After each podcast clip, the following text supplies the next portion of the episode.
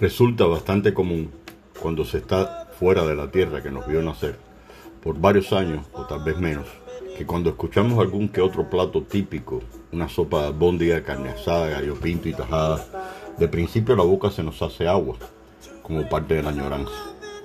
Igual sucederá de escuchar la música de Camilo Zapata, nuestro sonero mayor, de los Mejía Godoy, bien para los que vamos algunos años, o qué decir de Luis Enrique. Dos factores fundamentales que intervienen a modo de ejemplo en la cultura de cualquier país, la comida y la música. Uno o varios conceptos de la palabra cultura. Indagando un poco en la historia acerca de cómo ha evolucionado la palabra cultura, destacamos, aunque en síntesis apretada, algo cercano a una línea de tiempo, su significado es el siguiente. Incluye todas las manifestaciones de los hábitos sociales de una comunidad, las reacciones del individuo en la medida que se van afectando por las costumbres del grupo en que vive y los productos de las actividades humanas en la medida que se van determinados por dichas costumbres. Franz Boas, 1930.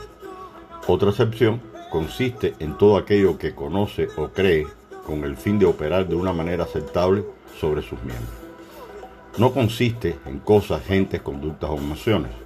Es más bien una organización de todo eso es la forma de las cosas que la gente tiene en su mente, sus modelos de percibirlos, de relacionarlos o de interpretarlos. Otra definición se comprende mejor no como complejo de esquemas concretos de conducta costumbre, usanzas, tradiciones, conjuntos de hábitos, planes, recetas, fórmulas, reglas e instrucciones que gobiernan la conducta. Clifford Geer's, 1966. Valores que, comparten los miembros de un grupo dado a las normas que pactan y a los bienes materiales que producen.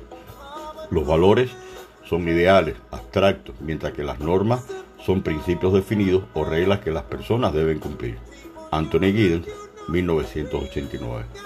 Muy interesante, pero ¿quiénes se encargan de inculcar nuestra propia cultura? ¿Quiénes son responsables de ello?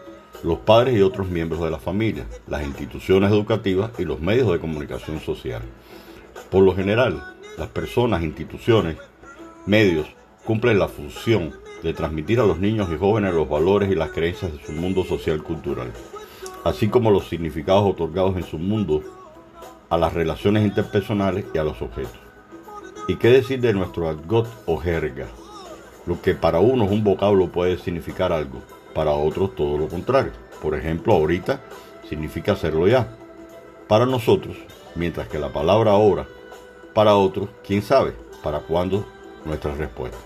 Su correcto significado es en este momento. ¿Quién tiene la razón? Muchos elementos de la cultura se transmiten a través de la socialización, por ejemplo, palabras, gestos y guiños. ¿Acaso no ha utilizado usted su pico para señalar a alguien del cual hablamos? Y la posibilidad de modificar antivalores, como la impuntualidad, el pesimismo, el egoísmo, la enemistad, el desorden, la pereza, la injusticia. Felizmente no son problemas generales de nuestra sociedad, pero inciden de una forma u otra. Ahí estará el papel relevante y propositivo de una adecuada educación y de los y las encargadas en promoverlo. Muchas gracias.